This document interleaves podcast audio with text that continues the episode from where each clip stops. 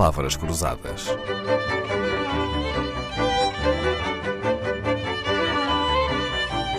Porque quase tudo é uma questão de semântica. Há 200 anos, Portugal vivia sob o terror das invasões francesas. Por três vezes, Napoleão precisou de enviar tropas para Portugal. Em 1807, a segunda vez dois anos depois, em 1809, e a terceira em 1810. A última invasão, comandada pelo Marshal André Macena, foi considerada a mais terrível, a que mais matou, a que mais pilhou, a que mais destruiu. Para nos falar da guerra e do amor em tempo de guerra, está no Palavras Cruzadas João Pedro Marques, historiador com particulares pergaminhos no estudo dos temas coloniais e em especial da escravatura, mas também é romancista, já vai no seu oitavo romance. Acaba de publicar o Até ao Fim da Terra, um romance histórico que relata o quê, senhor professor hum, João Pedro Marques? Um, relata a história de várias pessoas enfim, eh, cujos destinos vão entrecruzando num, num, tempo de grande convulsão na Europa, que é o tempo de Napoleão. Um, há, há, por um lado, uma história de amor filial de uma mãe que revolve céu e terra para reencontrar um dos seus filhos, o seu filho mais novo. Há, por outro lado, a história de um capitão de cavalaria que, por, a, por amor a essa mãe, mas, mas, não apenas isso, também por sentido de honra e de responsabilidade e porque tem um vago sentimento de culpa relativo a uma coisa que aconteceu no seu passado, uh, vai ajudar essa mãe. Há ainda a história de algumas pessoas que faziam parte dos exércitos de Macena, entre as quais a história verídica do Marquês da Lorna, um homem que teve uma vida marcada por várias tragédias, basta pensar que era parente dos Távora, uh, que foram executados é, no século XVIII ali em Belém. Isso é o que se chama um grande azar, não é? Sim, exatamente, um azar dos Távoras, não é?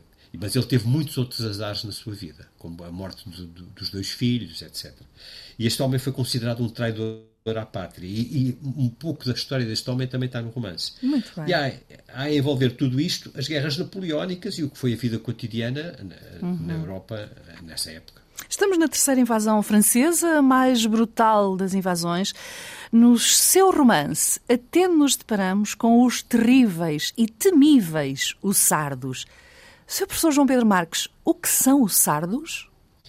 Os sardos é, é, é o nome que se dá a um tipo de cavalaria ligeira. Tropas que eram usadas em missões de reconhecimento e para perseguir inimigos em debandada. Eram muito velozes e muito agressivos. A palavra supõe-se que vem do sérvio, o sar, um, que significa salteador. E talvez esteja etimologicamente relacionada com a palavra latina um, corsários. E no tempo de Napoleão havia os sardos em vários exércitos da época. Muito não? É? bem. Então os, sardos, enfim, seriam uma espécie de kamikazes, é isso? Sim, eram. Uh, eles tinham um aspecto muito, muito característico.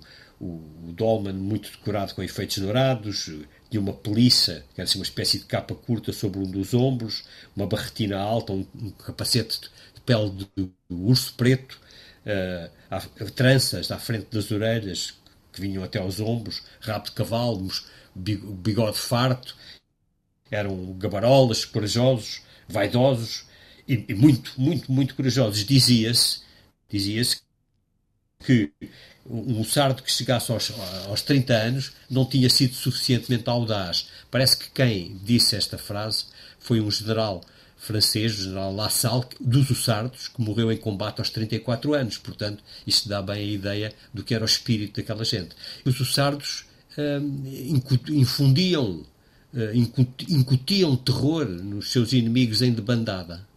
Uhum. Por isso, um sardo com 30 anos era alguém que não tinha corrido riscos suficientes para perder a vida, não é? Para pôr a sua vida Exatamente. em risco. Bom, Sr. Professor, há uma expressão ainda hoje usada que nos faz lembrar o terror das tropas francesas, em especial a crueldade do general Louis-Henri Loisson.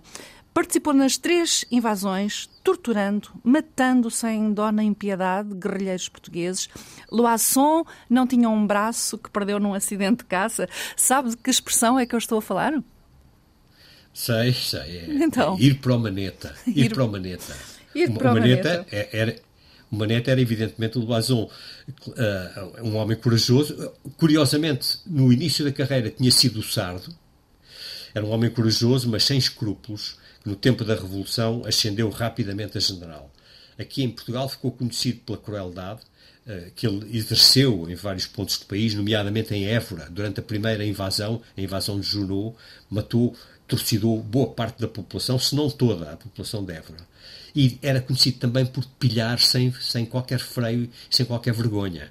Roubava descaradamente. Não, não, não só aqui em Portugal, como roubou em muitas outras regiões da Europa. Ir para o Maneta é, aliás, o título de um livro também de Vasco Polido Valente que relata muitos episódios das invasões francesas. 60 mil homens entram em Portugal com o objetivo de chegar a Lisboa, conquistar o país e de terminar o bloqueio da Europa continental às trocas com a Inglaterra. E como toda a história é feita de pequenas histórias, podemos aprender um pouco mais com o romance Até ao Fim da Terra, escrito pelo doutorado em História João Pedro Marcos. Além de historiador, é investigador, romancista, esteve para ser engenheiro, mas o estudo do passado desviou para a história. Ficamos nós a ganhar com isso e voltamos amanhã. Palavras Cruzadas, um programa de Dalila Carvalho.